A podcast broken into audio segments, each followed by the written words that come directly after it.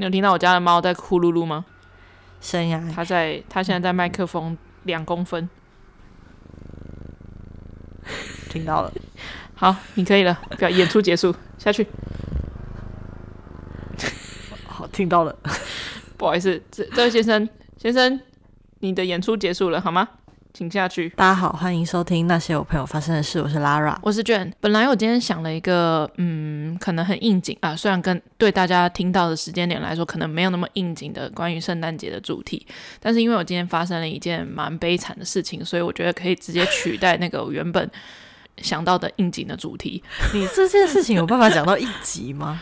这件事情有一个前情提要，我本来是觉得就是嗯，应该是没有需要讲到一集，但是就是加上他的前情提要之后，我觉得可以讲。我先讲结结局好，结论好了，结论就是呢，就是现在录音的时间就是远比我们。平常录音的时间来得早，但我今天其实是有上班的状态，原因就是因为我早退回家了。为何呢？回溯到大概两周之前，应该是发有发生一件就是很值得在 podcast 里面大骂特骂的一件事情，但是我好像没有在他 podcast 里面讲，但是我对这件事情非常的气愤，我觉得大家听到的时候应该也会觉得。就是怎么会有这种无良的人？那在节目上没有讲吗？没错，那在节目上没有讲。哦，因为我们那时候吃饭的时候有聊这样。总之呢，就是我前大概十一月中之类的，然后我就在洗澡的时候不小心摔了一跤，而且摔了蛮大一跤的。洗澡地板是那种瓷砖地，所以我都会穿着那个拖鞋洗澡。一很久以前不会，但是我不知道为什么，就是近几年养成的习惯，就是会穿着那个拖鞋。然后那种拖鞋是那种你知道。踩屎感的那种拖鞋，就是它略有一点高度，嗯、然后结果就好死不死就跌倒了这样子，嗯、然后就是跌的还蛮凄惨的，就是有一种呃膝盖有点拐到的感觉，加上我膝盖本身就是以前有曾经哎，我好像说过嘛，我从膝盖抽血过，嗯、对于膝盖保健这一块呢，就是膝盖保健。觉得特别的恐怖这样子，膝盖如果受伤之后，我就觉得膝盖整个大拐到一下。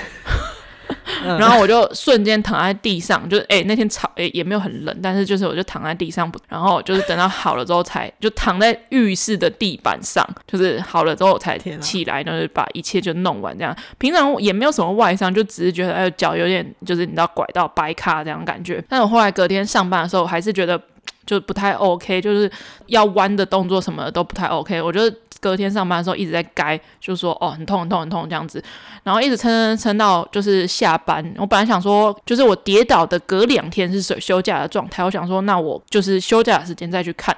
但是我后来真的受不了，在我跌倒的隔天下班之后，我就直接随便找了一家晚上还有开的一个骨科诊所去看，这样子先确认到底骨头有没有受伤。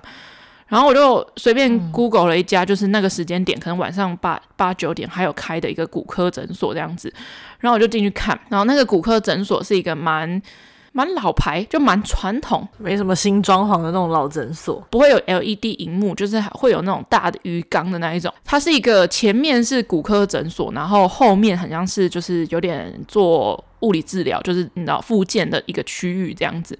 然后我那时候已已经略晚，大概九点，他们最后，然后就进去，然后就问我说：“哎，就是哎。”就是第一次来吗？什么什么之类，然后整家诊所都一个人都没有。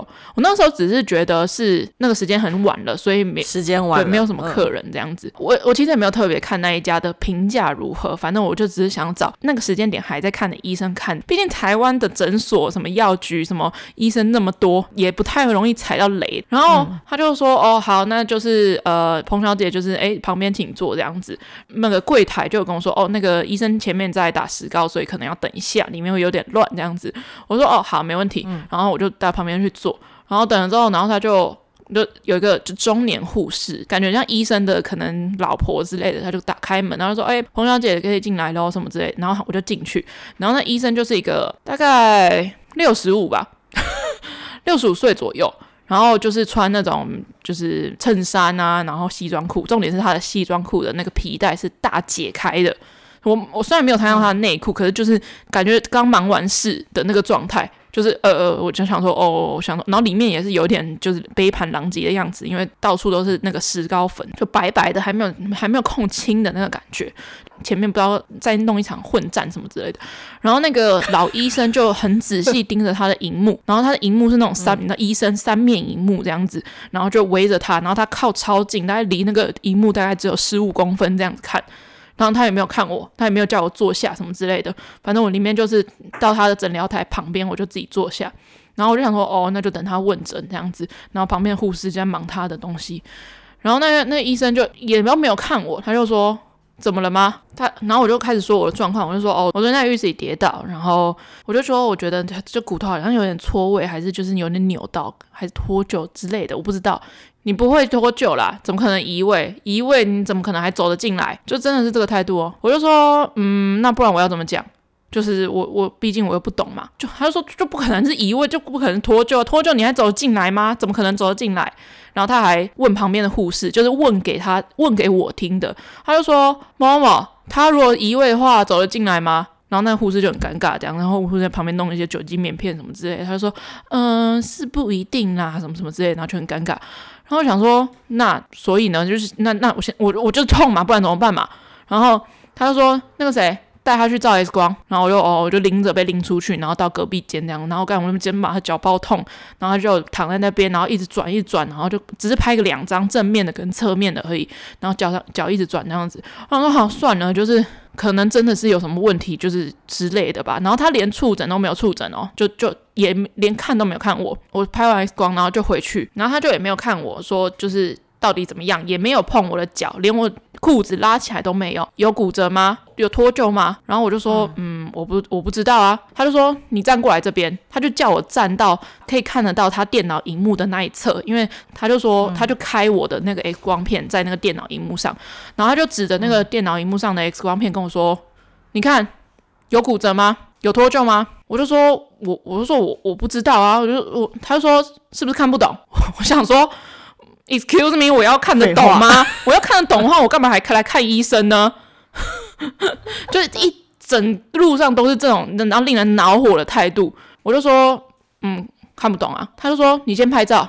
他叫我手机先拍照。我想说，他是不是要给我看，就是有病灶的一个 X 光片，跟我的 X 光片做个对比之类的。然后我想说，好，那我先拍照。嗯、然后他拍完之后，他就说拍完了哈。我说，嗯，对。然后他说，这样 OK 了吗？你不是想要拍照留个纪念吗？我让你拍照啊。然后我，哇，再度讲起来还是很火呢。就是怎么会有这么缺德无良的医生啊？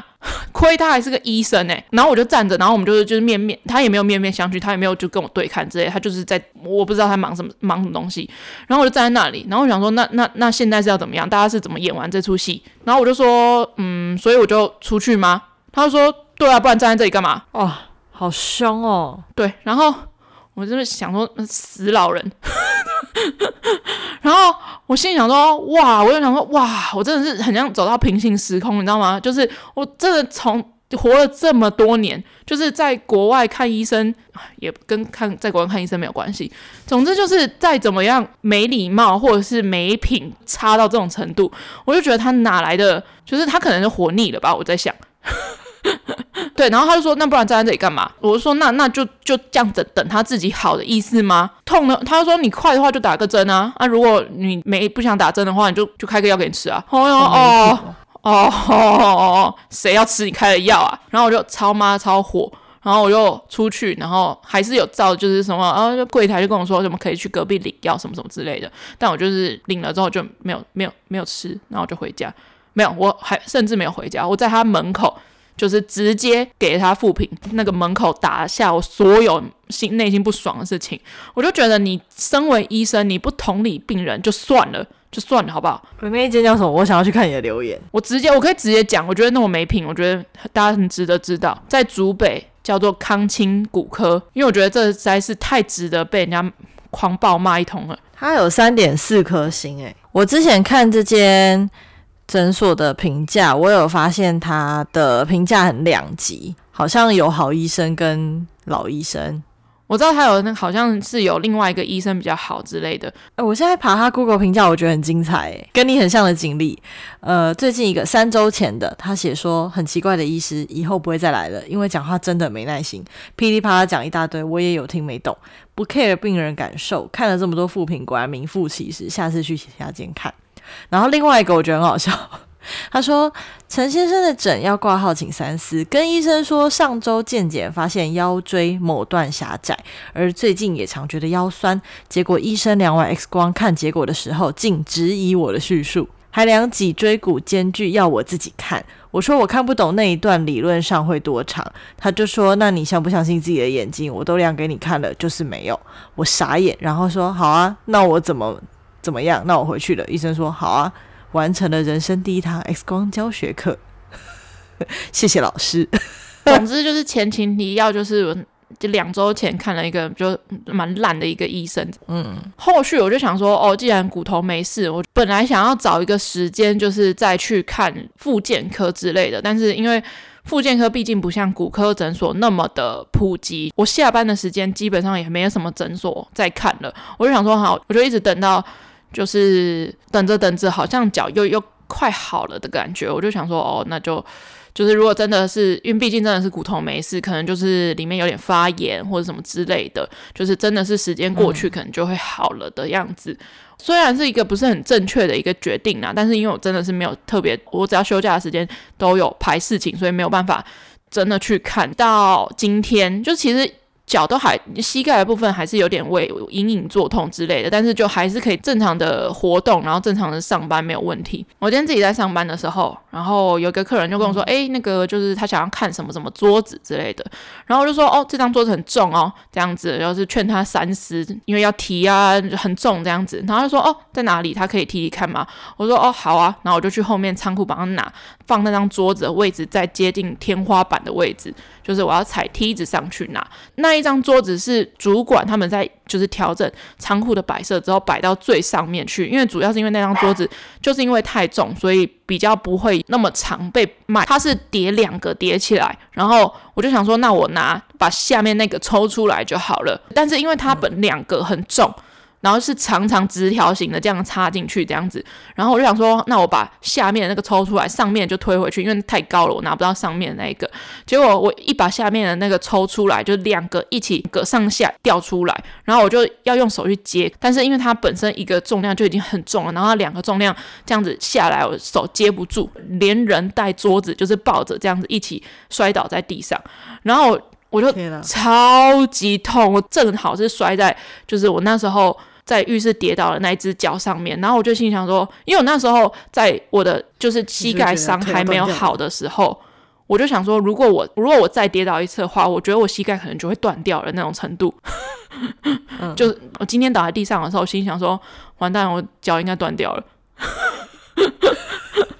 然后我跟你讲，尴尬的是只有我一个人上班，然后外面还有四五组客人。天哪，讲着讲着我要哭了，没有啦。然后我，然后我就想说，天哪！我现在是该怎么办？我现在好像只能先爬起来，至至少我要去跟外面的客人说，不好意思，我身体不舒服，可能要请你们等一下下之类的这种话吧。至至少要要讲这种话。但是我真的倒在地上，我大概躺在那里，就是跟我在浴室跌倒的那个状况，我真的一时之间站不起来。是不是跟年纪有关系啊？可是客人客人没有吓到吗？他们应该有听到嘣一声，他们应该是有听到嘣一声，然后但是他们可因为 毕竟后场费，他们看不到，他们可能就是觉得可能有东西就掉在地上之类的。他们会不会想要蹦，然后就是十分钟都没有人出来？我就是尽量不要让中间有间隔那么长的时，就是他们看不到，但是我就是躺在地上。我真的真的是躺在地上，然后就是 就是无声的，就是在那边 哦，就是然后内心就是哦，好痛好痛那样子。我心想说，完蛋，我脚一定断掉了。为什么这一切变得那么好笑？就是死命，大概中间有间隔大概三四分钟，然后我就是死命的撑起来，真的还把那张。桌子就是拉到那个柜台那个边，然后就跟他说，就是这一张这样子。但是我那时候那个时间点，我相信我的眼睛已经开始就是有点，我开始冒冷汗了，我开始眼睛越来越雾了，然后耳朵开始有一点点耳鸣。我想说那个是昏倒的前兆。气的是什么？你知道吗？气的是那个客人看不出来我有什么异状。然后就说，嗯，好像真的有，我还听得到他的声音，但是就是你知道，变成那个收音机的感觉，就是快雾掉那种感觉。他说，嗯，好像真的有点重。他说，那你们有比较轻一点的桌子吗？我心里想说，你这死直男。然后我还领着他。带他去看另外一张桌子，然后，但是我只指了一眼，我说就是这张，这张是铝合金的，这张比较轻。嗯，那你先看，然后我就走掉了。我走掉了，我就去打一通电话，去给我另外一个同事，叫他立刻现在马上来。我说我可能要昏倒了。他是不是觉得你在开玩笑？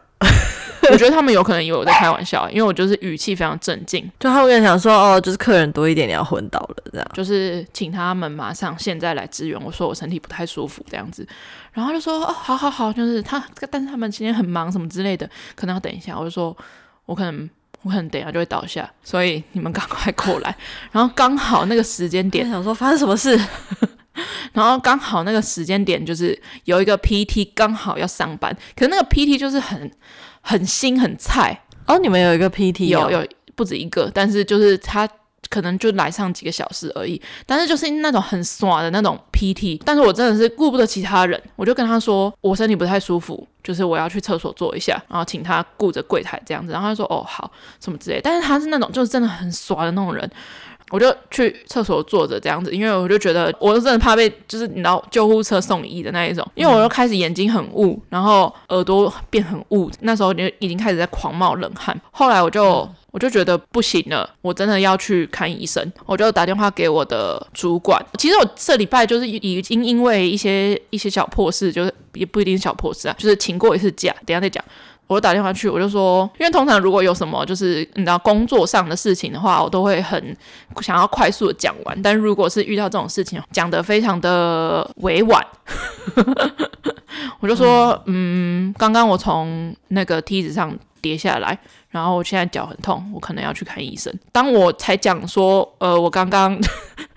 然后他就说：“你不要这样讲好不好？你这样讲我让我觉得很恐怖诶，就是 对我可能需要去看医生。”然后他就说：“哦，好，那那你赶快去，就是状况如何或者怎样的。”然后这次呢，我就已经学乖了，因为也是一个下午的，就是可能呃两三点那个时段，所以我就找了一个我那我就是心里想说，我这次就是要找。物理治疗或是治疗运动伤害的医院，我就找了一家评价非常高的，嗯、就是四点九颗星之种这种的一个物理治疗的诊所。新竹吗？在新竹。然后，但是我跟你讲，它是自费的，让我有点意外。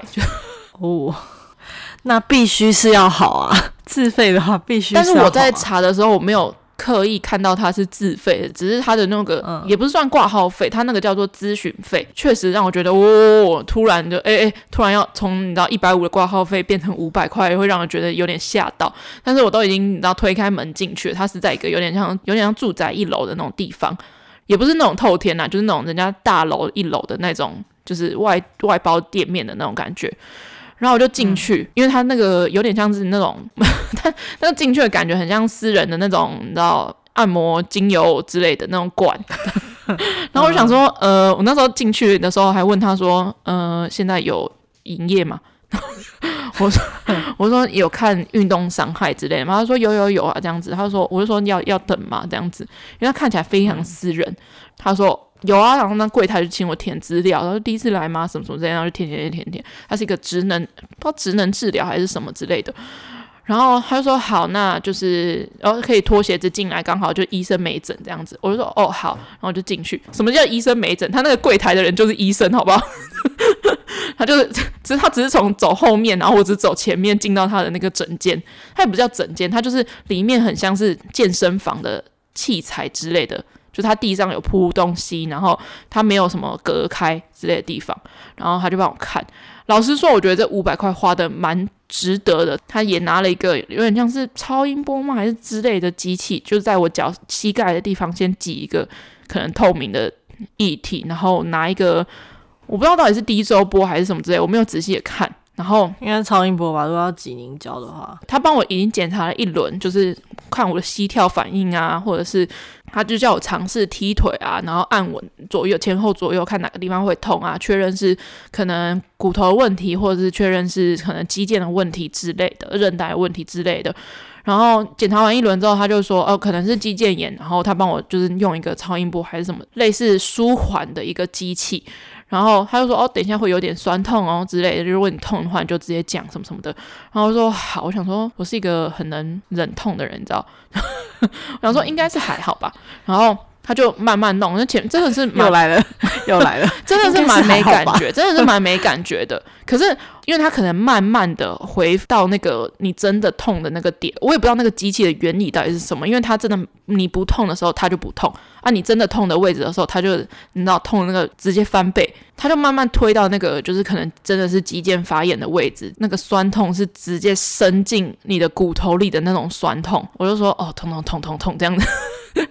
我躺在那边，然后他说好，那就痛的话，我们就再把剂量向下降一点，然后持续这个疗程大概大概三四次左右。那个不是你皮肉上的痛，那是这痛到骨子里的那个痛啊，就是那个酸痛感觉。总之就是肌腱发炎，所以我今天 就提早回家了。正常的活动都没问题啦，就是只是不能蹲，就是。脚不没办法弯曲，没办法上那个蹲式马桶的那种程度。我如果去上蹲式马桶，可能就要弓箭步。哇，漫漫长征。是是啊，怎么样？今天今天过得如何？今天过得不知道为什么，我从昨天开始就是过得蛮 chill 的。照理来讲，我礼拜四我的课比较少，所以我。我比较放松是正常的，可是就是我同事他们，然后包含我不知道为什么我们就是一群，昨天就是莫名有一个 chill 感，可能要放寒假了，可能就是要圣诞节的学校蛮有过节气氛的哦，然后你就觉得师生之间都无心上课，还是只有我们这几个老师是这样，可是其实可能别人没有，对啊，反正昨天就就这样很 chill，然后今天我也是觉得就是很很 chill。分享一个，我这礼拜我刚刚不是有讲说，我这礼拜因为一些小事情，就是已经礼拜二吧，因为我上个礼拜的周末，礼拜天跟礼拜一就是有去露营，然后露营回来之后，隔天我就要上班了嘛，就是带着满满腹的不情愿，就是准备要上班，然后准备要出门的时候，因为通常我出门前的行程就是喂狗喂猫，然后就是清个屎之类的，然后我就发现，就我家的狗。就是大了血便哦，然后我就非常之紧张，我想说，嗯，嗯，好像不能就是犹豫太久，就是不能就是往后就再继续看，因为感觉血便是一个蛮严重的一个征兆，也是他第一次大血。其实他早上我就一直有听到他就是肚子在滚的声音，诶，狗狗的肚子 在滚是听得到的哦。然后我就想说，哦，但他应该今天会拉肚子之类的，反正就是他拉肚子也是蛮。就是正常的一个状态，就没想到他就是大大便大一大，然后就，最后一坨就是一个大一个血这样子，一滩血，然后是那种鲜血便，然后我想说不行了，就是一定要先把狗带去看医生，然后把狗跟猫都带带去看医生，因为猫也有点拉肚子，可是那个猫拉肚子可能可能不不是跟狗一样的状况啦，要不然就是他们可能都同时吃了什么，可是我照我就是回想，应该也不会。吃到什么东西？因为毕竟什么饼干啊、巧克力啊什么之类的那些我都不吃，所以他们也不会有机会吃到。总之我就带去，然后说真的也检查不出来个什么原因，因为狗的部分，其实狗的部分十月已经有做健康检查了，所以我我那时候是想说不用再采血一次，就是等到真的是。因为兽医也讲不出来一个所以然，就是，但是他有跟我说血便可能是什么状况造成的。好，这边给大家喂教一下好了，就是如果动物拉血便的话，有可能是它的下下消化道嘛，就是有可能是大肠以下的疾病。因为如果是你它的胃啊或者是小肠之类的问题的话，它的便应它的屎应该是黑便。因为它的血液经过可能很长一段时间，所以它会变成就氧化，会变成黑的状态。但是如果是靠近就是什么肛门啊之类的下下消化道的话，才有可能是血便呃鲜血便。然后也有可能一个原因是它吃到一些就是有红色色素的东西之类的，才会有可能是血便。嗯，总之他就也没有检查出来个所以然。然后我就想说，就是。也只能他那在现场也打一个针，然后也开了一个什么狗的口服药、狗的药水之类的，就是消炎之类的吧。但是因为我就想说，我家没人，又要观察，就是动狗就后续的反应如何，怕它打完针之后有发烧或者是发生什么状况，就是没我怕死在家里没有人发现。本来是想要请一整天的假的，好，其实也是因为我刚录音完，我真的很不想去上班。总之，我就跟我主管讲，然后主管就说，就是你可以把狗带去公司。我想说，哦，好啊。哦，难怪你才会带它去公司。没错，我就带狗去公司这样子。然后，但是因为我也知道它就是在外面也不太会，就是上厕所、吃饭、尿尿什么之类的。反正。我那时候也想说，那就让它处于就是进食的状态也好，就是让他就可能拉肚子的反应会比较缓解一点。目前来说，经过了几天是还好，食欲，然后精神什么都还蛮正常的。现在今天变成我我不是很正常，在今年的圣诞节拍鬼拍鬼，干圣诞节屁事。我觉得是有很多无妄之灾吧，嗯，但是我确实在上一次上一次就是在浴室跌倒的那个时间点的时候，我就有点想要请一个长假。嗯，虽然那个原因不是因为不是说我在浴室跌倒，然后就是这不这跟我要请一个长假不是一个很什么理由，我只是觉得就是真的蛮累的，也不是最近啊，就是自从十月开始吧，公司人力锐减之后，嗯，感觉也没有找到什么别的正职之类的，然后就变成我要自己，也不算是我自己一个人撑起一家店之类的，可是就变成说，以可能往年这个时间点，去年这个时间点是露营的旺季，然后可是却有可能两三个正职的人员编制，可是今年就只有 only me，嗯，所以我觉得很累，就是这样。好了，顺便抱怨一下。一些同事，不是就没什么同事了吗？我们公司十十月吧，还是十一月的时候，就是进来了一个，哎、欸。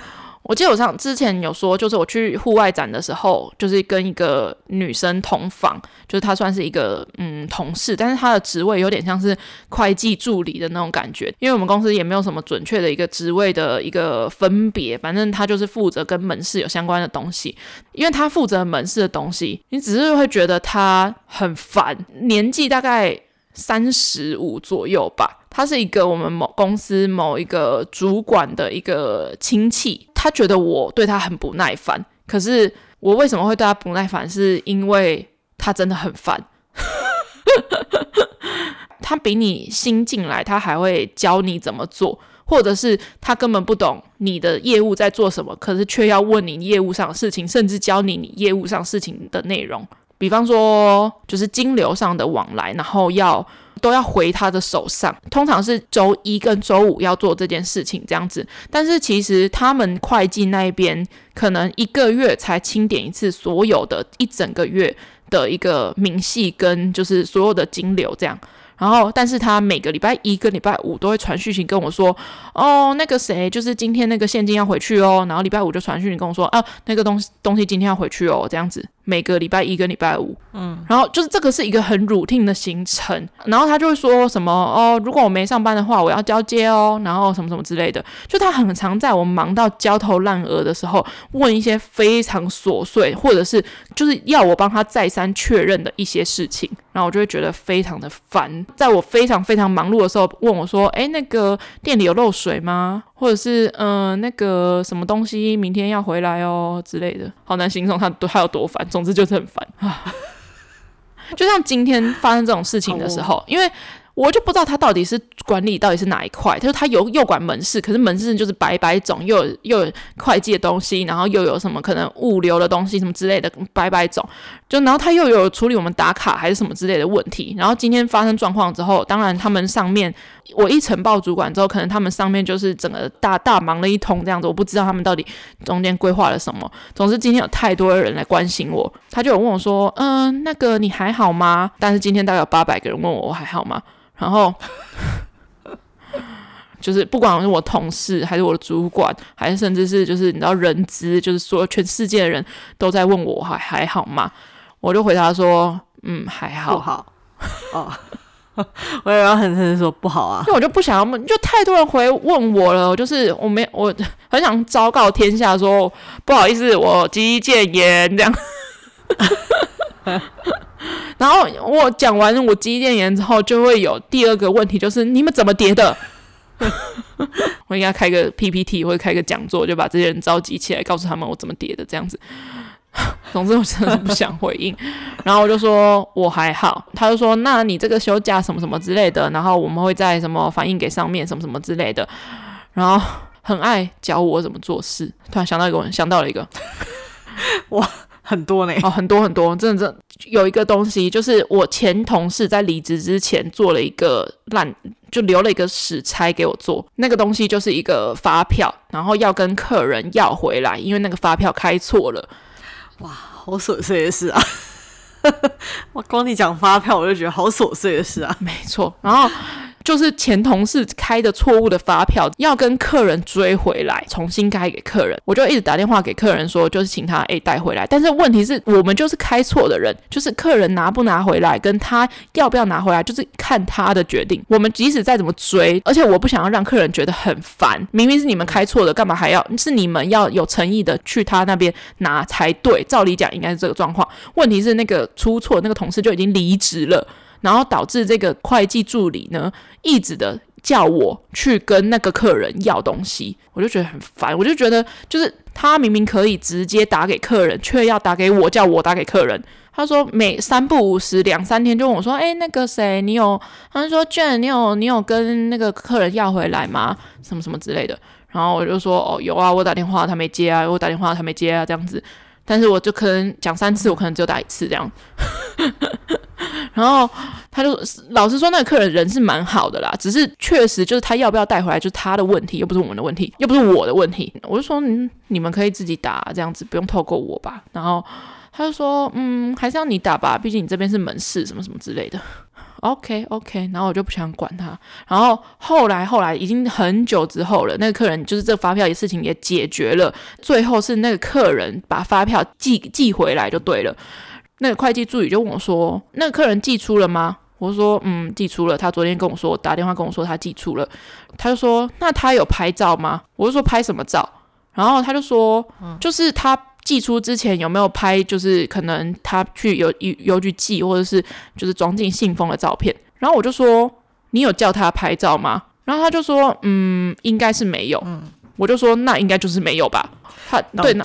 对，然后他就跟我说，嗯，可是怕会计师那边信件很多，很难去就是找出他到底是哪一份。我就说，嗯，这个不是我们，是你们要提醒他吧，不是我要提醒他吧。嗯，然后他就说，嗯，没关系，我这个我会再解决。我想说，那你问屁问哦？对啊，就是什么意思？诸如此类，诸如此类这种事情，你他明明可以自己解决的，可是却要通过我，然后已经我没有没有办法帮他解决，他自己要出面了之后，却要我帮他收这些东西，超烦。我觉得他现在已经觉得我很烦了，因为我对他讲话都超不客气。我倒是想要听到他直接就是回骂我。你知道，跟这种人一起上班，就是他也不是说做事不行，他想要做好他分内的事情。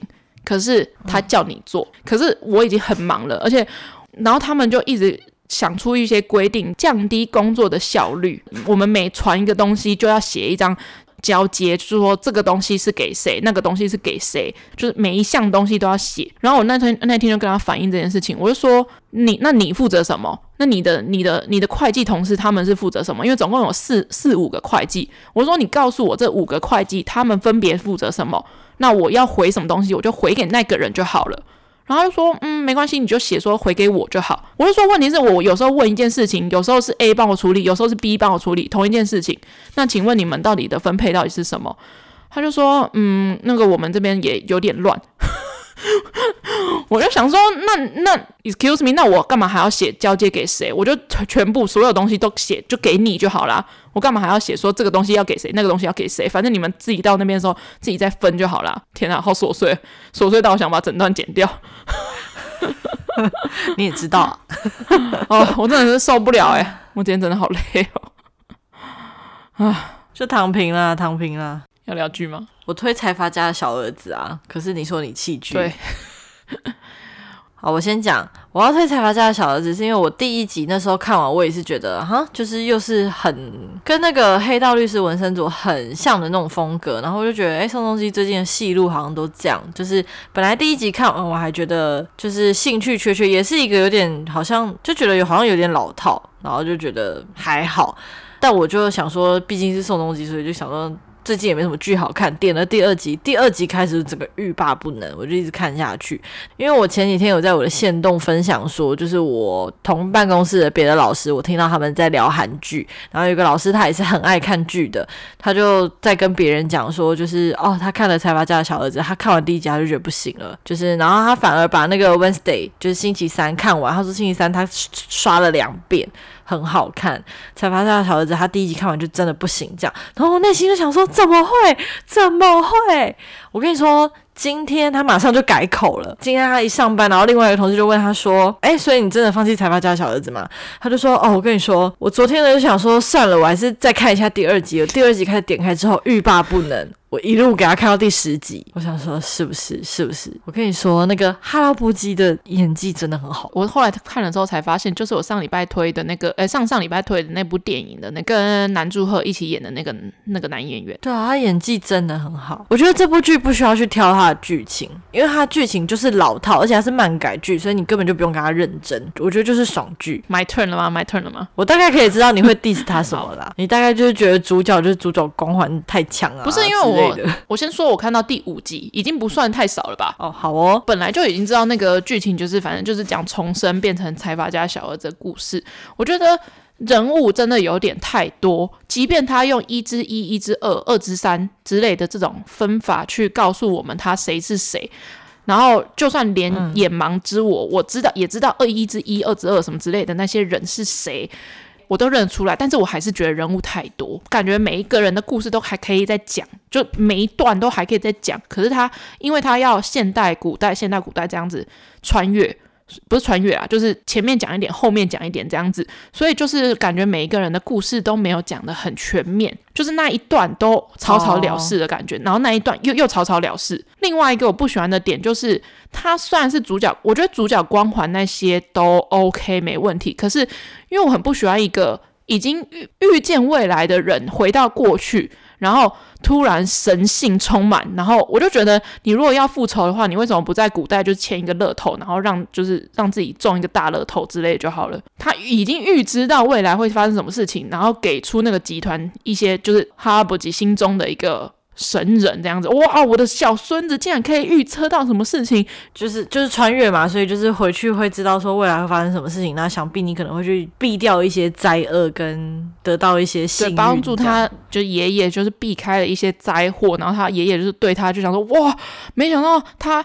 就是怎么会知道当初那个不起眼的那一块地？我觉得你讲的这个我，我我同意。就是确实他角色人物很多，然后我觉得有些事情他可以再更细项交代。但是因为我觉得他有个前提，他是漫改剧，所以他漫画如果那么多集的情况下要变成十六集，我觉得是，我觉得他能够做到这样已经很厉害。可是我觉得他就他竟然要改编成戏剧，那他要让没有看过漫画的人知道他本身是一个很连贯的故事才对啊。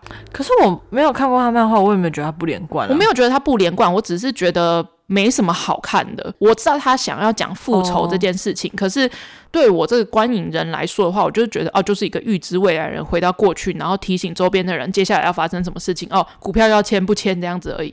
我就觉得，那你就你就是一个从就是现代回去的人，你我知道你一定会知道，没想到你还真的给我这样演啊啊！不然要怎样演？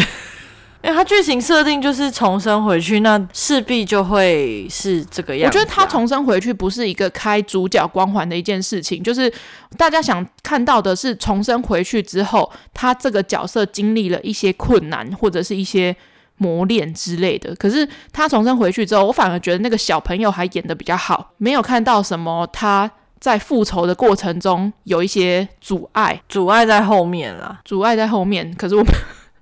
我觉得有点太多，第五集还蛮顺的，我觉得后面还蛮多反转的哦。哈，嗯，我觉得它后面有一些会让我觉得我不会二刷，但是就是一刷会看完会觉得看到那些，我觉得有一点点报复心态嘛，就是看到那些恶人真的下地狱，恶人被他真的是玩弄在鼓掌之间，然后被他搞到就是负债啊，什么什么之类的这样。因为我就觉得，就是看他什么开公司想要搞垮，就是他爷爷原本在他重换重生之前的那个公司，他重生主要是想要透过重生的机会去。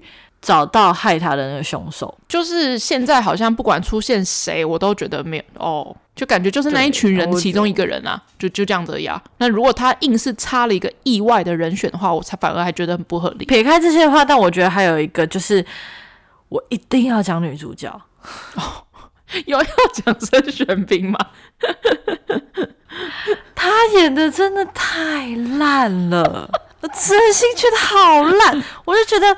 我还宁愿他，我觉得他演冬天可能还好一点。冬天其实我就已经很觉得很尴尬了，可是我觉得可能因为我觉得冬天的那个角色就是尴尬，机智的医生生活其他人演的太好，而且就冬天不是一个很很主要的一个角色，因为大部分人其实是在看那五人帮的感情线跟生活，还有他们之间的那些感情啊之类的，所以我觉得他这个角色虽然说演的很差，可是。还不至于到，就是除了第十集那个哭戏真是让人火大之外，第二季的第十集，其其他都觉得还可以忍，还可以忍。就是新人，新人，我们给个机会，给个机会。不是，就是你在看那是机智的医生生活，那么多个女二，你就会觉得她真的是演的特差。对，但对，但是就觉得没关系，因为就还有别人，反正她也不是什么真的很很要角这样。嗯。我觉得 OK OK，就是还可以忍。可是这一部她是直接是女主角，那个严重度整个就是被提高。你有看到我在 Why Why 她为什么会演女主角？Why Why Why？我觉得那个角色真的是可以不用，那个角色好像就只是为了要有一个爱情线。我觉得爱情线也非常牵强。我觉得他那个角色出现的目的好像就只是因为要破案，所以需要一个检察官这样的角色。哦、宋仲基回到过去是要找到害死自己的凶手是谁，然后好像是为了这一条线，所以安插了一个检察官。但其实我觉得从头到尾不需要这个检察官，他自己也可以破案。有一幕，有一幕应该是第二集还是第三集，就是宋仲基刚。刚穿越回去的时候，那时候还是韩国。我觉得这部剧有一个很好看的点，就是它会穿插很多以前的画面。我觉得他刻意的，可是我蛮喜欢这个的，就是有一种在看韩国历史的感觉。就是我觉得它就是很像韩国历史的教科书，就让我很大外宣那种感觉。波萨盖，其中有一幕就是那个。呃，韩国有以前就是有一个团体叫做徐太志和孩子们，那一幕就是在那个年代，就是他们要，他就宣布他要隐退这样子。那一幕就是申玄彬就是隔着电视墙，然后因为他是那个，那个超尴尬哦，干嘛妈超尴尬，然后在那边哭啊，啊，然后他哭是哭到抽泣，然后就是嗯，你知道戴着眼镜，然后擦眼泪，可是就是尬，就是尬。那一幕真的演的爆烂爆烂，然后我看到我就想说。《机智的医生生活》第二季第十集那场哭戏已经够烂了，我没想到他可以哭得更烂。哇哦，他真的是突破自己的巅峰。我那时候真的是气到，我想说，拜托，以后你可不可以不要接哭戏？我觉得他不要努力演哭戏，就是他努力就是变成那个样子，他就是就是他，我宁愿他就是面无表情，然后流两排泪，都比他努力演哭戏来的好，真实很多。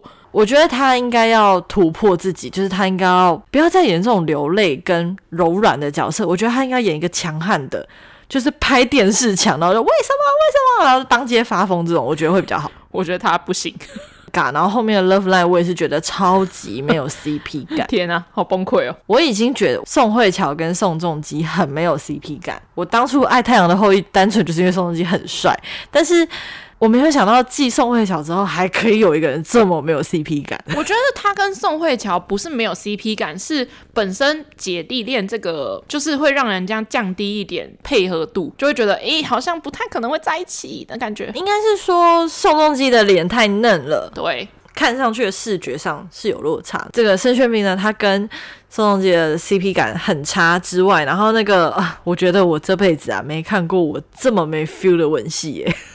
我我先我先爆雷，就是后面后面有吻戏，然后我觉得哇，我第一次看到宋仲基的吻戏这么没有心动的感觉。我觉得他不能跟文森佐拿来做比较，因为我觉得你要说复仇感就是爽片的话，文森佐绝对是一个大爽片。他如果在电视上播的话，我觉得我会停下来重新看。就是虽然我已经知道说他的剧情是怎么样，可是我觉得他至少有那种被抓到又复仇，被抓到但是又复仇，就是有那个上上下下的起伏的感觉。可是我就觉得财阀就是他一直都走在那个他没有往下降的时刻，就是他只有一开始往下降，就是重生之前就突然。被抓到这样子，你觉得他，也就是说，你觉得他复仇之路走太顺了？没错啊，但没没有没有没有在复仇啊。我觉得他就是是一个预知未来能力的人呢、啊。可是我觉得后面啊，后面有几次我就觉得，哎、欸，他要有危机，然后他反转了，他要危机，他要反转了，这样、嗯。好哦，最近应该会开始看《经济之国》。对对，你怎么知道？因为山下智久有演。我可是山下智久的 fan。《经济之国》第一季，我那时候大概看前面，好像看到第三集，我就没有办法。为什么？太血腥是不是？对他对我来讲太血腥、哦。我觉得他很有那个日本大逃杀的血腥感啊。对，但是因为他刚开始只有七集，我本来想说可以看，可是因为他那个你知道天空那个镭射光打下来，哦，直接人劈成两半那个吗？对，我觉得那个画面他还没有拉远景，或者是说借一些角度，就是遮掉。没有诶、欸，他就直接这样哦。那就对我来讲，我觉得太冲击。因为那就是假的啊，那种东西你看到就是想想象它就是个假的。我就我就是很没有办法想象那是假的啊，我代入感会很重，所以我就觉得。哦、好，我爆一点点第一集的雷好了。我觉得他让我继续，因为这种大逃杀的片就是反正诸如此类，就是反正主角最后一定会活嘛，标配。但是我觉得就是你要做得好看，当然要结合一些比较现代科技啊之类的这种，让你会。觉得有新一代，因为每一个时期都有每一个时期不同的大逃杀的片，比如说像《饥饿游戏》啊，或者之类的这种。我觉得《经济之国》让我觉得最意外的点，就是当他就是有某几个主，算是一开始的主角群，就是他们那群人，就是。呃，游戏玩家要拼了命要活下来，然后要牺牲人的时候，然后通常这种时候的这种片一定会就是上演一个那个感人的戏嘛，就是你为我，我为你呢，然后我们彼此都为彼此着想，我没关系，我死，然后让你继续活着的这种这种剧情。但是通常这种剧情之下，大家都会活下来，就是会有一个你知道，就是一个额外的一个一个游戏的一个例外。可是《经济之国》其中有一段就是你为我为你，最后那个配角还真的死了。然后我想说，哦，哦，原来，嗯，就是有出乎我们的意料，就是他真的照着游戏的逻辑走。所以第二季出来，我是蛮期待的。加上有山下智久这件事情，据说它里面有大肉肉，啥意思？我想说，哦，山下智久，我想说，嗯，你一定会看。我小讲一点。纸房子第二季，你看了吗？哦，我没有看啊，完全不想点开看。我想说，寒假等我真的完全剧荒的时候，我再慢慢看。我看了纸房子韩国版纸房子的第二季的第一集。我跟你讲，可能是隔了太久，完全想不起来第一季后面没错是演了些什么。我完全想不起来。我没有点开，呃，我没有点开第二季，有一部分也是因为我忘记第一季结尾在干嘛了。对。我真的是忘记到，我在想说，哇，到底第一季结尾到底是什么？但是我也不想要去看第一季的结尾去补上来，因为我觉得不好看。因为我有看西班牙版的嘛，所以我大概知道纸房子会在演一些什么剧情。可是我看第二季看了第一集，我就是完全的觉得没有爆点。因为我非常真的非常非常的喜欢西班牙版的，它的那个起伏程度，甚至比我觉得比什么剧悬疑剧都来的起伏更大。就当你真的觉得他们真的要走到结尾了，他就是会讲出一个很合理的妙计，把他起死回生，然后又把那群人就走到高点这样，然后再低再高再高低这样子这样子走。可是韩国版的第一个我是真的是想不起来他的剧情，因为真的是让人家。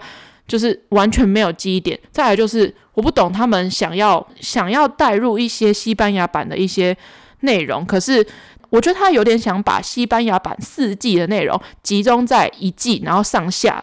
这样子播完，可是就变成说完全搞不懂他们到底想他们的逻辑是什么，然后又要硬要牵扯到一些北韩的一些情的一些元素，你还记得吗？他们第一集是北南北韩融合的一个世界，我记得啊。然后你知道我办公室的老师就是很爱追剧的那一位，他就是他狂推韩国纸房子，他一直说多好看，多好看。旁边的另外一个老师他是看过西班牙版的，他就是说西班牙版很好看，但是他没有看韩版的。然后看韩版的那个，他就一直推说韩版多好看。我就很想跟他说，你看过西班牙的，你就不觉得？我真的是真的是觉得你要把我那个狂推西班牙版的播给他听哦。西班牙版的为为什么称之为神剧？真的是。他们把版权卖给韩国，我觉得非常的丢脸。也没有到丢脸那么严重啦？就是没有被发挥好。我我是一个非常爱看韩剧的人，就是就是西班牙版的，我就觉得他搞不好卖给我，宁愿他卖给中国。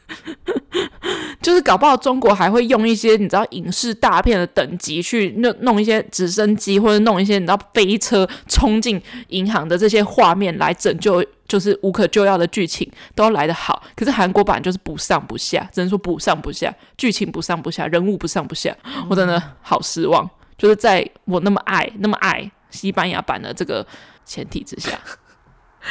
好哦，然后我最近也在看 Wednesday，Wednesday 我个人是蛮喜欢的，我也蛮喜欢的，我快看完了，我剩差不多一集，好啦，差不多了吧？如果大家喜欢我们节目的话，可以在 SoundOn、Spotify、Apple Podcast、Google Podcast 跟 KKBox 还有 MixerBox 都可以听到。如果你想要追踪我们的 IG，搜寻这个账号，我们的账号是 at What Happened to My Friends 一个底线，或是你可以用中文搜寻那些我朋友发生的事。我们就下礼拜见喽，大家拜拜。拜拜。